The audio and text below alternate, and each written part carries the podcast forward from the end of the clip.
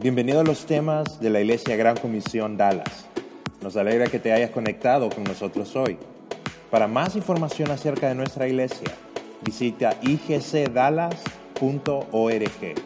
Esperamos que el próximo mensaje sea de mucha ayuda a tu vida.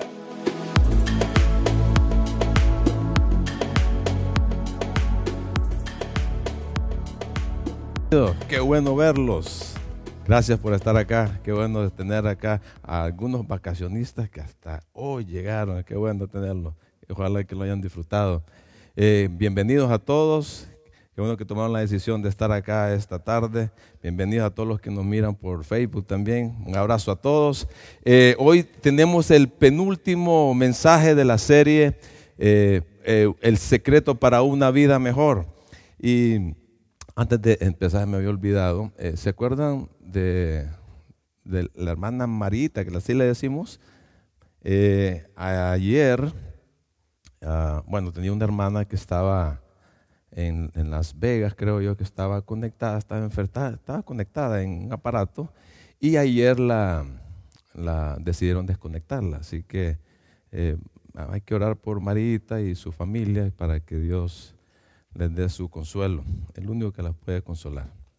Em, hoy vamos a estar eh, conversando eh, sobre el dinero, sobre el dinero de cómo ustedes y yo podemos eh, administrarlo de la, de la, mejor manera. Así que, ¿cómo tenemos que hacer? Que, ¿Cómo ser responsables financieramente? Eso es lo que vamos a hablar hoy. Así, así que vamos a orar y, y de paso vamos a pedir por, por Marita y su familia. Me acompañan, por favor. Eh, Señor, eh, gracias te damos eh, por el privilegio que nos das de estar aquí esta tarde para venir y poder alabarte, poder adorarte, Señor, al único Dios todopoderoso, el único Dios bueno, el único Dios que hace maravillas en nuestras vidas. Te honramos, Señor, te damos la gloria y la honra a ti, Señor. Y queremos pedirte en especial, Padre, por, por Marita y su familia, que, Señor, que tú les des tu consuelo, su paz, Señor, eh, que las pueda fortalecer en este momento duro que están pasando. Eh, especialmente a Marita, Señor, nuestra hermana en la fe, eh, la pueda traer con bien, Señor, y la pueda fortalecer. Y Padre, queremos pedirte también que nos guíes esta tarde y puedas hablarnos a través de tu palabra. En el nombre de Cristo Jesús. Amén. El dinero, el dinero es un, ah, un tema muy importante que está en, boca y en la mente de la mayoría de las personas. Eh, juega un papel muy importantísimo en la vida de todos nosotros. Y según la perspectiva que tengamos sobre el dinero, va a influir en la forma como lo administramos. Y vamos a ver dos perspectivas así rápidamente. Según la perspectiva humana, eh, la perspectiva humana del dinero es causante de muchos dolores de cabeza, de grandes problemas de todo tipo, porque su interés principal está enfocado en la persona misma, es egocéntrico. Varias personas, muchas personas, atravesan serias, serias dificultades económicas, ¿verdad? Eh, que se le hace difíciles eh, terminar el mes. ¿Y por qué? Porque no les importa, no saben controlar el, dinero, eh, no saben cómo gastarlo, lo derrochan, siguen sus impulsos, porque están pensando en satisfacer sus deleites, sus, sus deseos, vienen y, se involucran en los placeres de la vida, se, endeudan, eh, salen fiadores por, sus familiares o amigos y así es un grave problema. Y ahí eh, llevan una vida de mucha tensión, eh, sumamente preocupados, viven frustrados en el área económica. Por otra parte, hay gente, hay muchas personas que, le gusta acumular el dinero, le gusta, eh, eh, lo ansían, están, eh, lo aman, quieren hacerse rico. Su meta principal es hacerse rico. Y como dice la palabra, el amor al dinero es la raíz de toda clase de mal. Y, por eso caen en muchas tentaciones y quedan atrapados por muchos deseos y al final, al final eh, lo lleva a la ruina, a la, a la destrucción. ¿verdad? Y esas personas en esa búsqueda de hacerse rico, en búsqueda de hacer, de hacer mucho dinero, se alejan de Dios y tienen muchos, pero muchos quebrantos. Mientras la perspectiva divina, la perspectiva divina habla de cómo administrar el dinero correctamente. y nos da muchos principios en su palabra eh, para que para, y nos dice qué podemos hacer y lo que no podemos hacer con el dinero.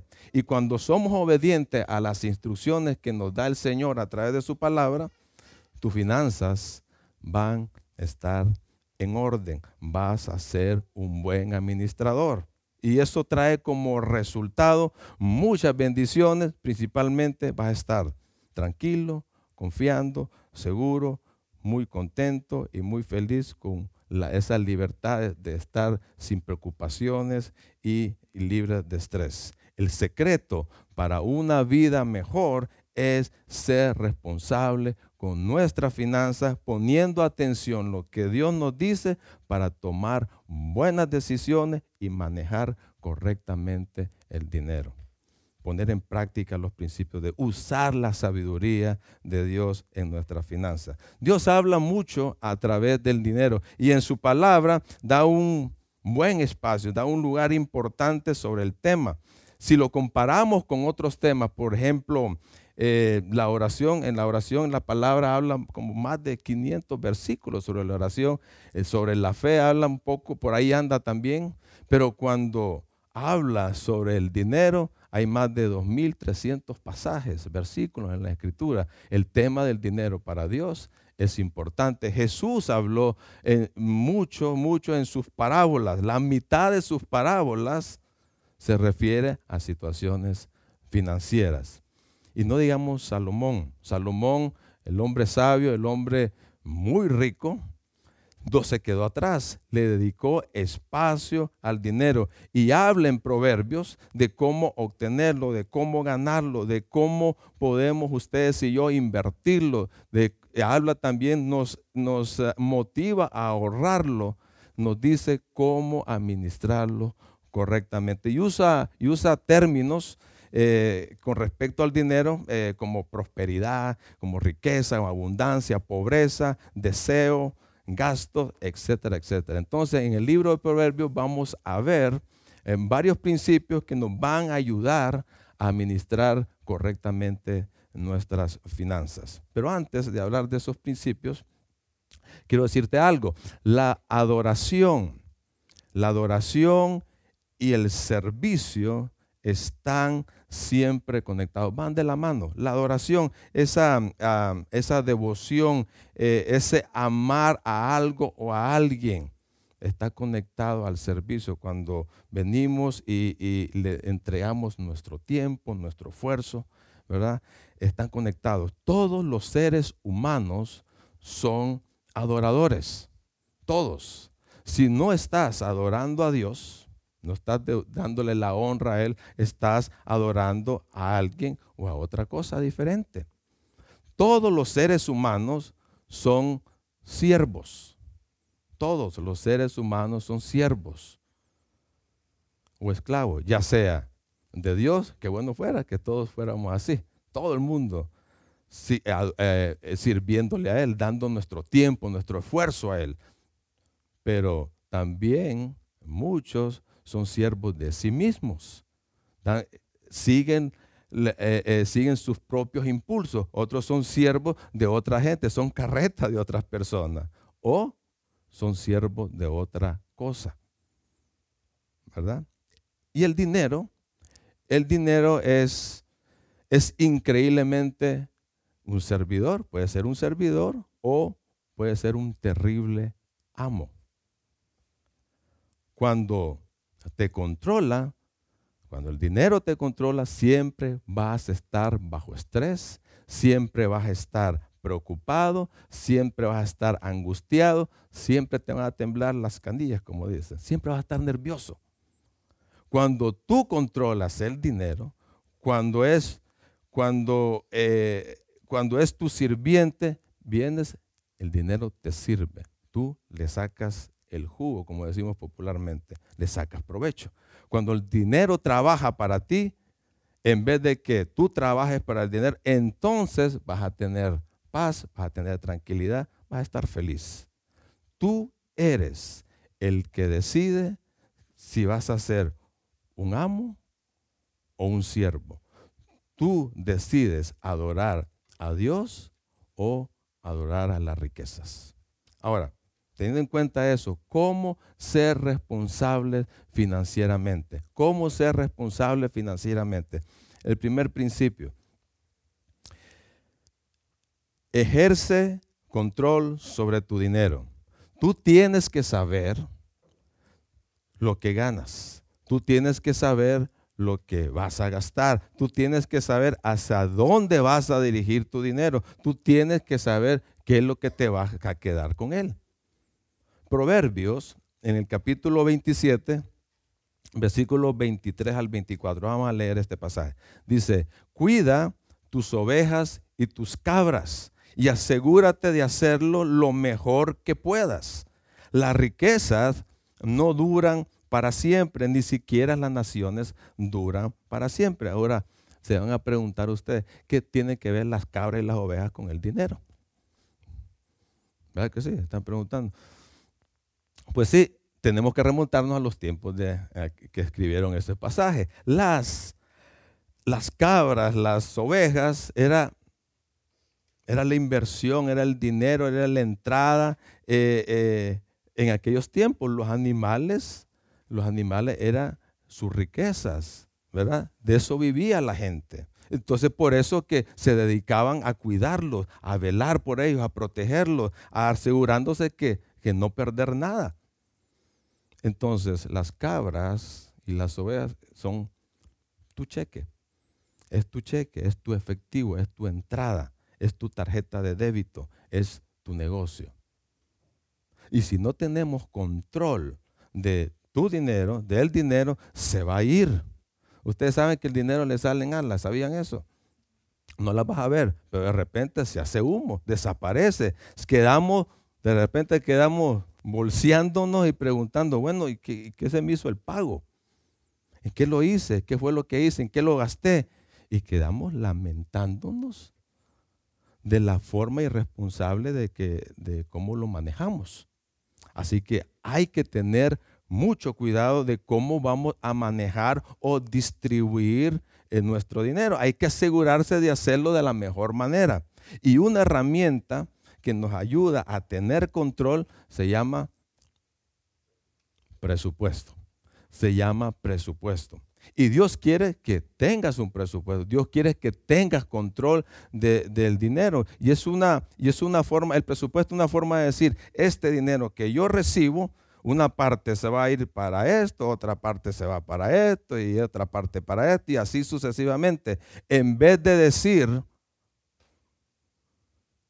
bueno, ¿qué se, ¿y qué se me hizo el pago que me dieron la semana pasada? ¿En qué, qué lo hice? Entonces ahí vienen los problemas ahí donde te conviertes en un siervo del dinero. Dijo Dave Ramsey, dijo lo siguiente, debes obtener control sobre tu dinero o la falta de él te controlará para siempre. Para siempre. Ahí donde el dinero se convierte en tu amo si no tienes control. Entonces, el presupuesto hace que tú controles tu dinero, ¿verdad? En lugar que Él te controle a ti. Tú vas a ser el amo, el dinero va a ser tu siervo, nunca al revés. Tú decides la distribución. Tú puedes planear bien cómo vas a usar el dinero que recibes. Eh, Jesucristo lo, lo, explicó en, Lucas 28, no, no está ahí en, su, en la pantalla. Pero él dice, bueno, si quieres construir una torre, tienes que sentarte, tienes que pensar en qué, cómo van a distribuir los gastos, cómo lo vas a hacer. Hay que sentarse, hay que hacer un plan para hacer frente a las obligaciones que tienes. Y Proverbios 21.5 dice lo siguiente, cuando las cosas se piensan bien, el resultado es provechoso. El resultado es provechoso. Cuando se hacen a la carrera, el resultado es desastroso. Entonces tienes que pensar bien, tienes que planificar en qué vas a gastar el dinero, cómo vas a manejar tus ingresos y hacia dónde deseas dirigirlo, hacia dónde quieres que vaya eh, tu ingreso. El resultado, si haces eso, ¿qué va a ser? Va a ser provechoso. Hay ganancia. Si no tienes un presupuesto, estás tirando el dinero al aire o andas a ciega por los caminos de la finanza. Y eso es desastroso. Eso puede ser desastroso. Entonces en el presupuesto podemos ver muchas cosas importantes que se reflejan en él. Y recordar, y vamos a recordar, y recordar principios de la economía de Dios y también aprender de esos principios que no consideramos muchas veces o no, o no sabemos que tenemos que ponerlo ahí. Ahora, tenemos el primer principio, tenemos, tenemos que tener control sobre el dinero. El segundo principio es, debes confiar en Dios como tu proveedor. El presupuesto, lo primero que vas a ver ahí que es tu ingreso. Tu ingreso, el cheque que recibes o el depósito que te hacen en tu cuenta de banco por tu trabajo o, la ganancia de tu negocio u otra cosa que recibes. Y muchas veces decimos, bueno, oye, qué, bueno soy en mi trabajo. ¿Verdad? Eh, es por mi esfuerzo, por mi inteligencia que me gané este dinero. Y, puede ser que le pusiste muchas ganas, pero aprendamos algo y, ah, y esto que no se te olvide, la fuente de ingreso no es tu empleo, no es tu empleador o tu negocio. La fuente de tu ingreso no es tu empleo o tu negocio. ¿Quién es? Dios está detrás de todo eso. Dios es el que te provee. Esa es la parte de Dios. La parte de Dios es proveerte para nuestras necesidades. Esa es la responsabilidad de Él. Y usa la empresa, usa el, puesto de, de tu trabajo, el negocio que tienes como un canal donde Él permite que tengas un ingreso. Y aparte de, usar ese canal, o sea, tu trabajo o tu negocio, también te da la aptitud, te da la habilidad para hacer las cosas. Y miren lo que dice el Deuteronomio, el, ese libro que estamos en devocional, ¿va? me imagino que ya han leído este pasaje, el capítulo 8 de Deuteronomio. Dice lo siguiente, hablando ahí el Señor, miren, eh, yo los eh, yo los he sacado de la, de, la tierra eh, de Egipto y lo he llevado por, lugares, eh, por el desierto y ahí les he dado de comer, ahí les he proveído. Y les, y les, y les aconseja, todo esto lo hizo para que nunca, dice, nunca se te ocurriera pensar, he conseguido toda esta riqueza con mis propias fuerzas y energías versículo 18 dice, acuérdate del Señor tu Dios. Él es quien te da las fuerzas para obtener qué? Para obtener las riquezas. El que te da todo. Dios nos da todo. De Él viene todo. Todo lo que tenemos, Él nos lo provee. Debemos de estar conscientes de eso. Y de ser agradecidos por su provisión. Hay que confiar en el Señor no hay que confiar en un empleo en un negocio. Hay que confiar en el Señor. ¿Qué harías si perdieras tu empleo? Ahorita. ¿Qué harías? ¿Qué harías si se te derrumba tu negocio? ¿Qué harías? ¿Confiarías en Dios? Esa es la parte nuestra. Dejémosle la parte a Dios. Su responsabilidad es proveernos. Y créanme, lo que Dios promete, Él lo va a hacer. Dios cumple lo que promete. Dios es nuestro proveedor. La parte nuestra es confiar en Él. No en tu empresa, por muy bueno que sea tu, tu puesto de trabajo o tu negocio. La parte nuestra es confiar en Dios. Proverbios 11, 28 dice lo siguiente, el que confía en su dinero se hundirá, pero los justos reverdecen como las hojas en primavera. Qué bonito pasaje. Ahora, preguntas, ¿confías en tu dinero para tu seguridad, la seguridad en tu familia, lo que, lo que tienes planeado? ¿O confías en Dios? ¿Confías en el dinero para tu propia felicidad o confías en Dios para tu felicidad? ¿Confías en el dinero para sentirte bien o confías en Dios para sentirte bien? ¿Confías en el dinero para el futuro, los planes que tienes, las obligaciones que te puedan presentar o estás confiando en Dios para el futuro? Él lo da todo. Él es la fuente de todo lo que nosotros tenemos.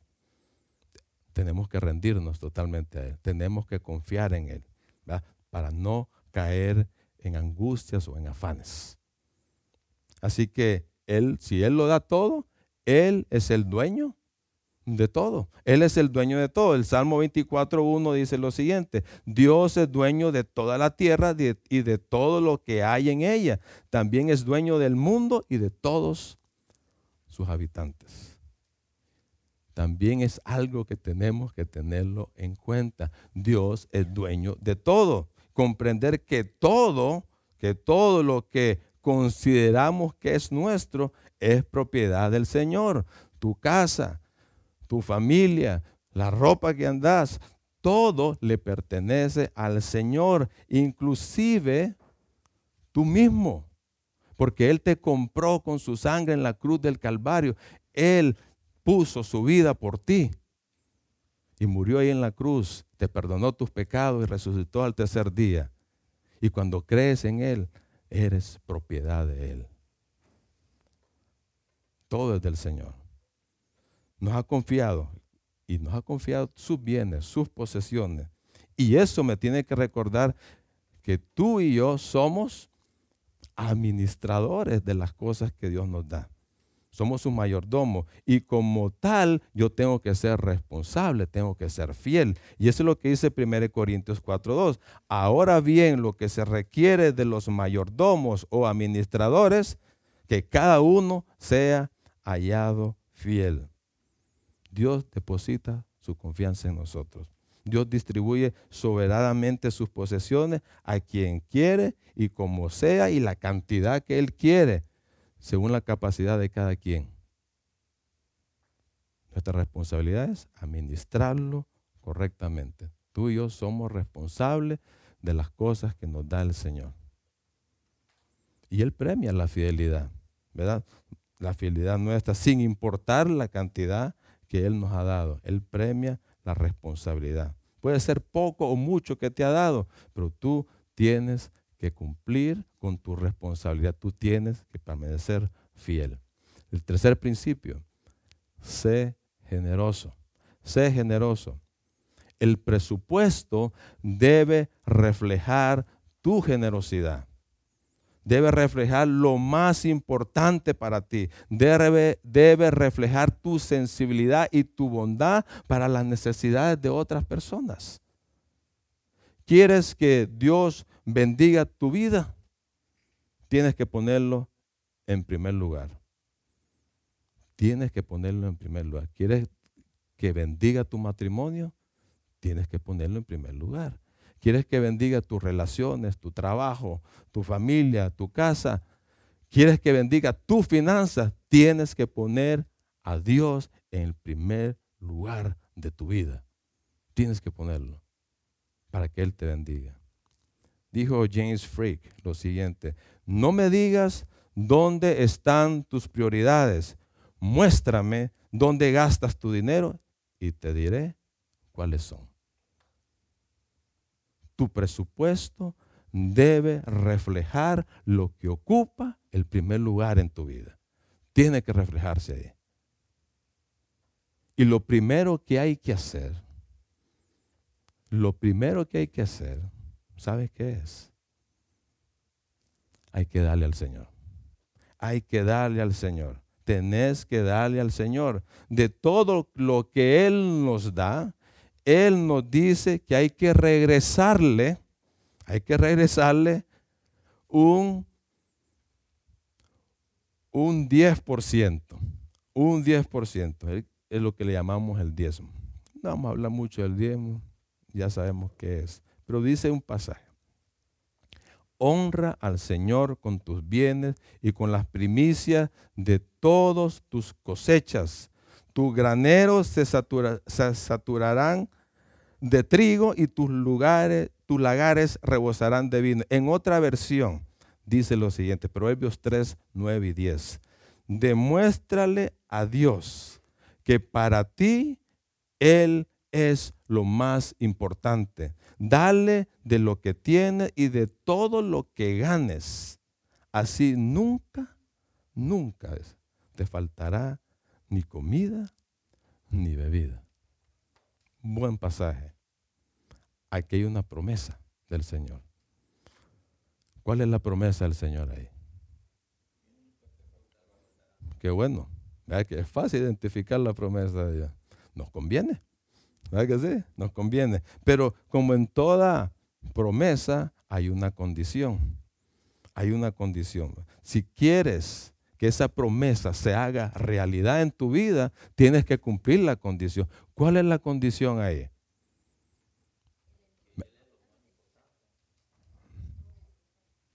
¿Cuál es? A ver, a ver, póngase de acuerdo. ¿Cuál es la, cuál es la condición ahí? Correctamente, eso es. Tenés que darle a Él lo que te entra, de lo que te entra, de tus ingresos. Tenés que darle a Él. Hay que darle a Él de lo que tú ganas, de lo que, del cheque que recibes o de las ganancias de tu negocio. Tienes que darle a Él. Aquellos que honran a Dios con su dinero, obtienen bendición. Obtienen bendición. Ahora, pregunta. Pregunta, ¿tienes a Dios en primer lugar? ¿Es lo más importante para ti el Señor? Pregunta. ¿Se está reflejando en tu presupuesto? ¿Se refleja en tu presupuesto? Si tienes a Dios, si dijiste sí, se está reflejando en tu presupuesto. Miren lo que dice este pasaje en Deuteronomio 14. Está hablando Dios, dice, eh, y aconsejando sobre de darle a Él. Deberás separar el diezmo de tus cosechas, es decir, la décima parte de todo lo que coseches cada año. Vaya, aquel tiempo era cada año, las cosechas. Lleva ese diezmo al lugar de adoración designado. Primero te está diciendo, tienes que separar qué? El 10%. Y llévalo al lugar de adoración asignado, el lugar que el Señor tu Dios elija para que su nombre sea honrado. Y cómelo ahí en su presencia. Lo harás así con el diezmo de tus granos, de tu vino nuevo, tu aceite de oliva y los machos de las primeras crías de tus rebaños y manadas. Y miren lo que dice al final. Esta práctica te enseñará a temer siempre al Señor tu Dios. Esto equivale a decir, mira, de ese cheque que recibes, que se refleja ahí en tu presupuesto, esos son tus ingresos, aparta el 10%. Y aquí cuando uno está haciendo y está pensando eso, gané esto, me está diciendo Dios 10%. Aquí como las matemáticas empiezan a chocar con nuestro corazón. ¿Sí? Es un, pleito bárbaro, ¿verdad? Entonces, por ejemplo, vamos a, vamos a usar las matemáticas aquí, clase de matemáticas. Si recibes 900 dólares semanales, vaya, ¿cuánto tienes que darle al Señor? Pregunta. Ya dije 9 dólares el hombre. Está, chocando el, la matemática con su corazón. ¿Cuánto hay que darle? 90. Es bien fácil el cálculo, muy fácil, pero es muy difícil ponerlo en práctica. ¿Verdad que sí? muy difíciles. A veces damos 5, 2, 8%. A veces empezamos a bolsearnos el que solo 5 pesos hay que, hay que darlo, ¿verdad? sin hacer el cálculo. Yo me acuerdo el primer sueldo que yo gané hace un par de años atrás. eh, a lo exponencial, muy, muy atrás. Eh, estaba en una reunión, mi hermano, mi hermano Haroldo está, eh, ya había, que, estaba, ya estaba alegre porque había recibido mil lempiras en aquel tiempo de mi sueldo. Y, en una reunión me dice, en, los grupos de crecimiento se recogían el diezmo. Entonces, brother, dice, hay que dar, hay que dar ahí 100, 100 dólares, 100 lempiras. Y mire, fue una lucha para mí. Fue una lucha para mí dar eso. ¿Qué me dolía dar esos 100 lempiras? Me dolieron. En mi primer cheque. Tanto que yo trabajé. Y dar 100, ya me imaginaba yo 100, 100 lempiras menos. Pero al final lo tuve que... Y sí, y él fue, me empezó a enseñar, me empezó a enseñar varios versículos que decía. Y hasta que entró en mi corazón. Cada vez cada vez que estamos calculando ese 10%, es una prueba de tu corazón. Y cada vez que lo haga, va a ser una prueba.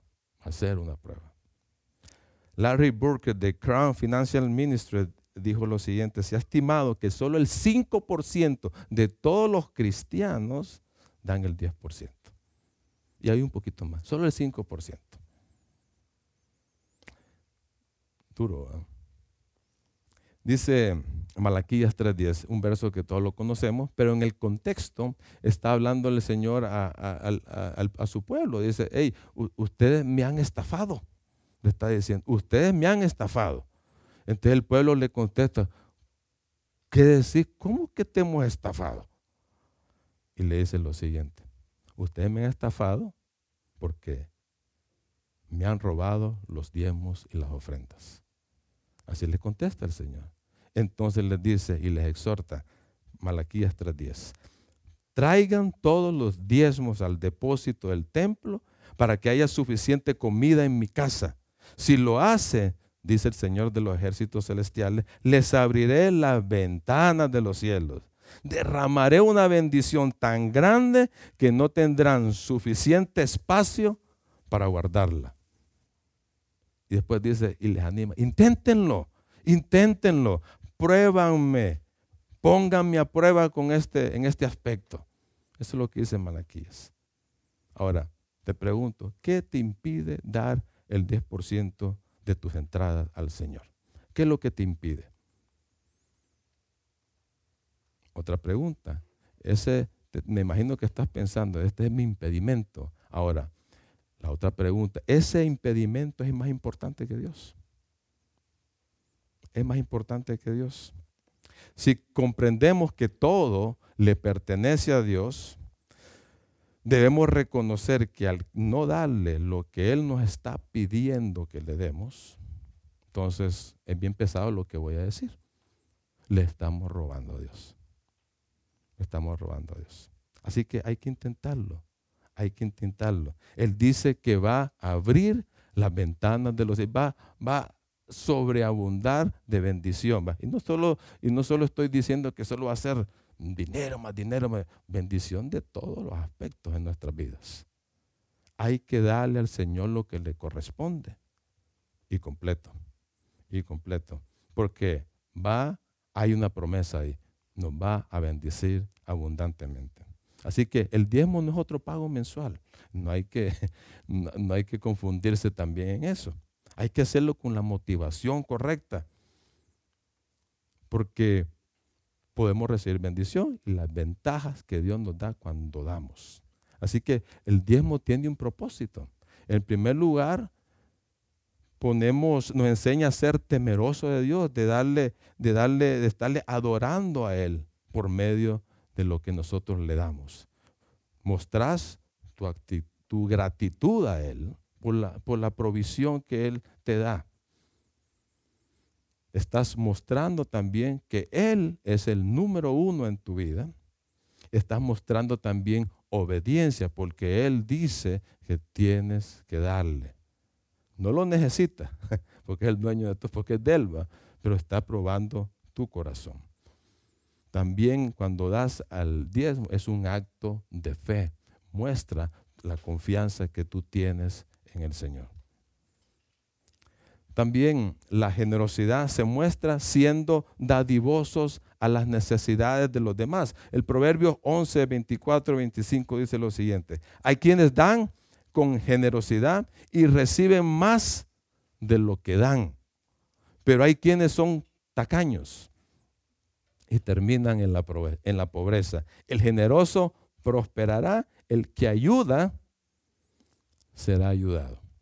Hay muchas necesidades afuera tantas necesidades que hay afuera. Y también hay necesidades dentro de la iglesia. Tenemos que ser sensibles a esas necesidades a la hora de hacer el presupuesto. Hay que ayudar a los demás. Ya sea dando una ofrenda o llevándole cosas materiales. Hay que ayudar, ¿verdad? Porque hay una promesa de Dios ahí.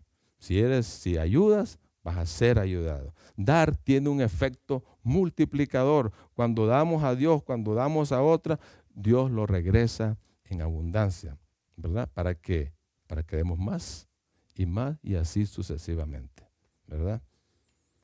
Llenemos, cuando damos, llenamos necesidades, ¿verdad? Y vamos a recibir en abundancia, ¿verdad? Hay que, cuando vemos necesidades y no somos sensibles, y somos tacaños, dice el pasaje que eso te va a llevar a la pobreza, a la miseria. Dar es invertir. Dar es invertir porque vas a obtener buenos dividendos. Número cuatro.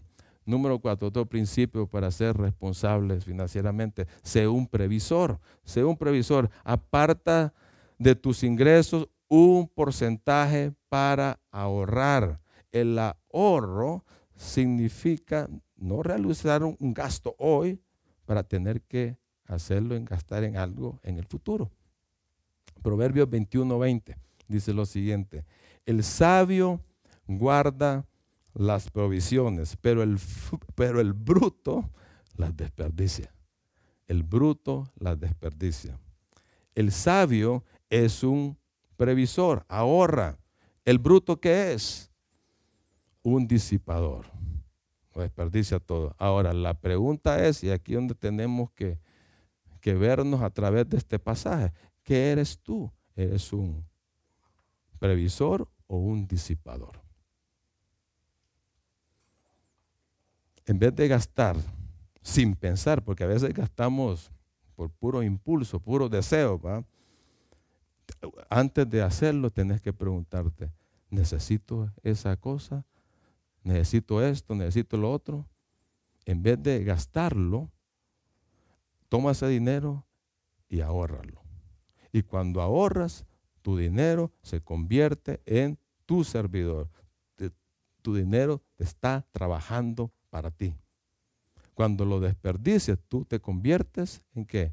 En su servidor. El dinero es tu amo. Vas a trabajar para él. Así que tú lo decides en el presupuesto tú lo decides. Puedes decir, bueno, es que, es que no puedo, eh, tengo mucho gasto. Tienes que intentarlo. Tienes que intentarlo. Tienes que ahorrar. Dice Proverbios 13:11, los que fácilmente se gana, fácilmente se acaba. Dice, ahorra, ponga atención a esto, ahorra poco a poco y un día serás rico. No importa cuánto, no importa cuánto vas a ahorrar. lo importante es que lo hagas poco a poco, dice. Que lo hagas y lo hagas consistentemente. Haz del ahorro un hábito. Ahorra en cada pago. Asigna un porcentaje. Así, así como asignamos un porcentaje al diezmo, así debemos de hacerlo en el ahorro. ¿Por qué debo de ahorrar? Uno se pregunta, bueno, ¿por qué voy a ahorrar? Mejor lo disfruto. Tenemos que ahorrar por varias, varias razones. Solo en, Proverbios 30, eh, el, escritor de ese capítulo, Agur, eh, ilustra las hormigas. Dice que las hormigas aseguran su comida en verano para el tiempo de invierno. O sea, asegura su necesidad futura. Son previsoras las hormigas. Y y en Génesis 41 está el principio de José. Hay, hay tiempos de las vacas gordas y hay tiempos de las vacas flacas. Hay tiempos de abundancia y tiempos de escasez. En tiempos de abundancia lo que hizo José es, fue ahorrar, fue ahorrar. Cuando vino la escasez, él tenía cómo enfrentar esa situación. Así que, ¿por qué ahorrar? Ahorrar provee una reserva para encarar hechos inesperados. Puede ser una pérdida de empleo, puede ser una enfermedad, puede, puede ser un accidente, puede ser una, se te arruinó algo en tu casa que requiere bastante dinero, entonces para eso está el ahorro. Yo me acuerdo, hace 40 años atrás, tenía 12 años, yo estaba jugando en mi cuarto con los muñequitos que salían en los conflicts. No había, ¿cómo se llama esa cosa? Nintendo, no había de eso. Yo estaba con los juguetes de plástico que salían en, en conflicts y llega mi papá. Me dice, me, acuerdo muy bien de eso. ¿Querés ganar dinero? Entonces, bling, me dieron los ojos. Claro que sí. Pues. Me llevó al patio y ahí tenía un montón de sacos de café. Él, tenía, tenía una finca. Y en ese tiempo había llovido mucho y todo el, café que había en un saco estaba, se cayó el café de las plantas y estaba lleno de lodo. Entonces me dice, tenés que lavar ese café estaba en, le llamamos en uva, en bola, tienes que lavarlo y ese dinero va a ser tuyo. Tienes que lavarlo y tienes que secarlo. Ah, ok, pero ya miré un montón de sacos de café, de ya me dio como pereza. va a ganar bastante, va a tener buen dinero. Entonces me animé, empecé a lavarlo, lo sequé, me, duré como más de una semana haciendo todo eso pero al final me dice, ya está, bueno, hay que ir a, quitarle la conchita que tiene el café. Pero vos no lo vas a hacer, hay una máquina que lo hacen ahí, más abajito de la casa. Pero anda, anda para ver si no se queda café ahí. Entonces yo me fui, andaba de supervisor en esa vez. Y ya, ya con el café en grano, ya me dice, bueno, aquí está, yo esperando el billete. Me dice, ¿y cuánto me va a darle? Espérate, vamos a hacer una cosa se agarra su carro, me lleva al banco, el único banco que había en el pueblo en aquel entonces, me dice, ganaste mil empiras. En aquel entonces estaba dos por uno. Yo tenía 500 dólares. Tenía 12 años. Entonces te lo voy a poner una cuenta de ahorro. Esa fue mi primer cuenta de ahorro. Dos, 500 dólares. Tenía mucho dinero. Tenía mucho dinero. Y eso fue una motivación para mí. Digo, yo, y y yo me ponía a pensar, bueno, ¿cómo aumento más ese dinero que tengo en el banco? Y empecé a hacer, eh, eh, eh, mi mamá es buena para los negocios, entonces le decía, me decía, ¿qué hago? Bueno, hacer topollillos. ¿Ustedes saben lo que es un? Bueno, es una cosa de culé que se hace con agua, se le echa azúcar, se mete en una bolsa y se mete al freezer y se pone puro hielo. en Tegucigalpa le dicen, ¿ah? Charamusca. pues me puse a hacer los famosos charamuscas, topollillos, aquellas cantidades de topollillos y a cinco centavos se vendían antes. Y así fue. Y, agarraba un niño y otro niño y, lo, y, se iba a vender al parque, a las escuelas y en la tarde me ponía a contar un montón de cinco monedas de cinco centavos. Y eso iba, ¿para dónde? Para el banco. Para banco. Y así también era, yo era aficionado de los paquines de un personaje que de antes que llamaba Calima, me gustaba Calima y compraba los paquines. Y de repente tenía un montón de paquines. Y se me ocurrió, mi papá tenía una bodega una de venta, entonces me agarré un pedazo de, de, playwood, le puse una varita, le puse un cáñamo y puse a vender los paquines.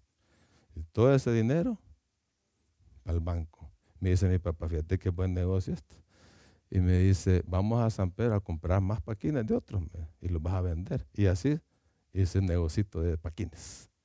Y la cuenta se iba, iba aumentando y aumentando. Bueno, para no alargarle la historia, porque es bien larga y aquí vamos a estar toda la tarde. No, tengo que comer. Entré al colegio, entré a la universidad. La universidad ya, ya me dediqué a estudiar, me casé, vino el primer hijo. Decidimos con mi esposa, bueno, no vas a trabajar no vas a trabajar, entonces ya viendo las crisis, las dificultades, vinieron problemas, Entonces, ese dinero que yo tenía en el banco me sirvió para cubrir las necesidades que pasábamos. ¿Verdad que sí? Sirvió. Es bueno ahorrar. Es bueno ahorrar. ¿Verdad? Para esas eventualidades. Vienen de repente. Nunca te vas a imaginar los problemas que vienen en el futuro. Tenés que estar preparado con el ahorro. También hay que ahorrar para que ah, para adquirir cosas que quieres. ¿Quieres un nuevo celular? ahorita aquí en este país sí nos bombardean, pero a lo loco de publicidad para que gastemos nuestro dinero.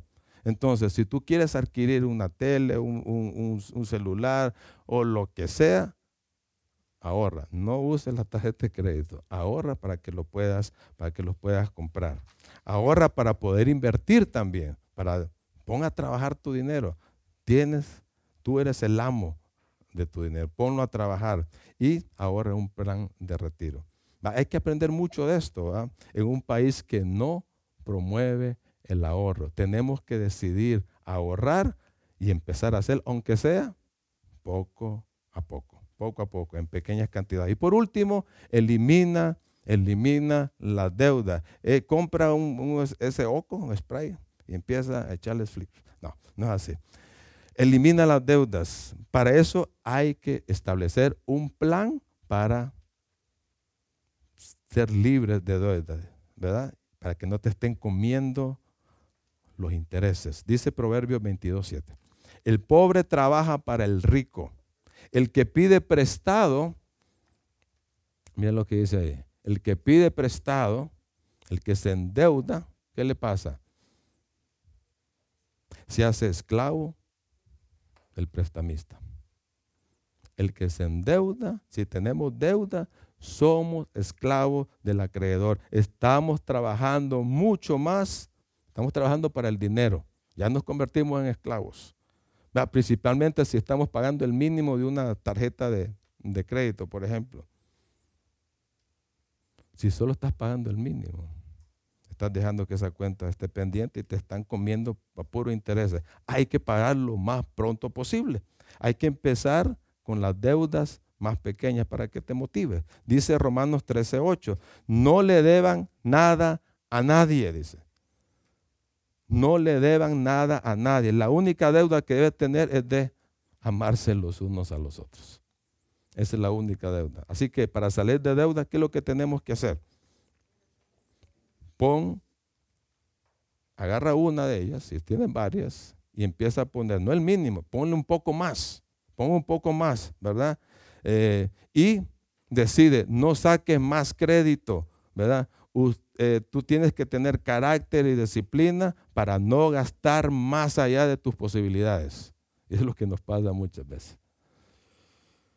Y empieza a restringir, va a restringir gastos innecesarios, elimina esos gastos innecesarios. A veces, nos gusta comer todas las veces afuera y ese es mucho dinero que gasta. Te gusta ir al cine o lo que sea, entonces tenés que eliminar ah, eh, el cable, No, es necesario, hay que eliminarlo para poder pagar las deudas. Vende cosas que no utilices, metete a tu closet, metete a la bodega, al ático, y las cosas que tenés guardadas ahí que tienen años, empiezas a vender, ¿verdad? Y así vas a agarrar un poco de dinero. Trabaja duro, tenés que trabajar, consigue que tengan horas extras, pero no dejes de reunirte, por favor, ni, ni descuides la relación con Dios. Y por último, nunca dejes de diezmar y de ahorrar. A ver, a ver, ¿cómo es eso? Puedes decir. Si yo quiero pagar las deudas, quiero salir rápido. Bueno, si esperas salir de deudas primero, nunca vas a diezmar ni a ahorrar. Tienes que tenerlo, esa es prioridad.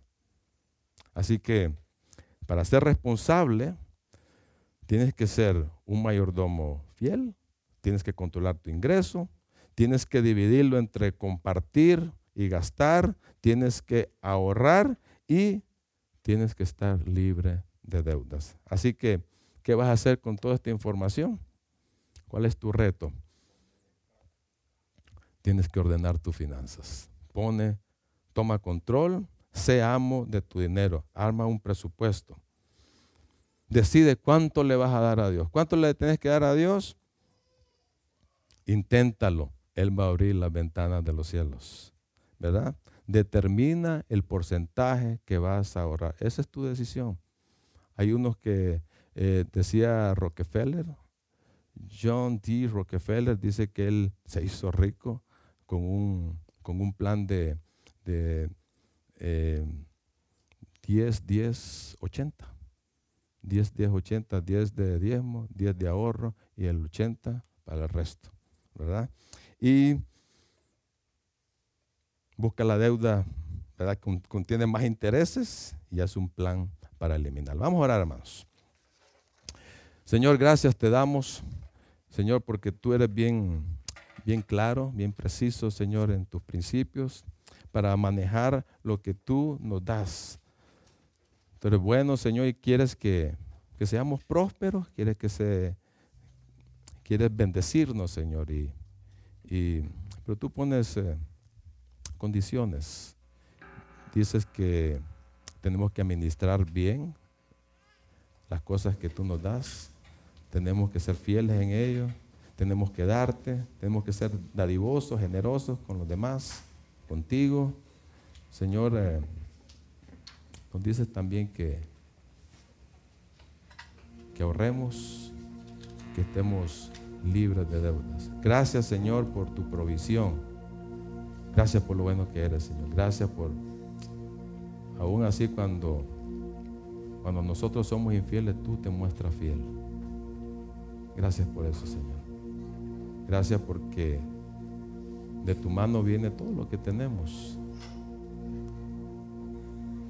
casa, comida, ropa y aún todas las cosas extras que tú nos das. Gracias, Señor. Estamos agradecidos por eso. Señor, danos el deseo de ser responsables con todas las cosas que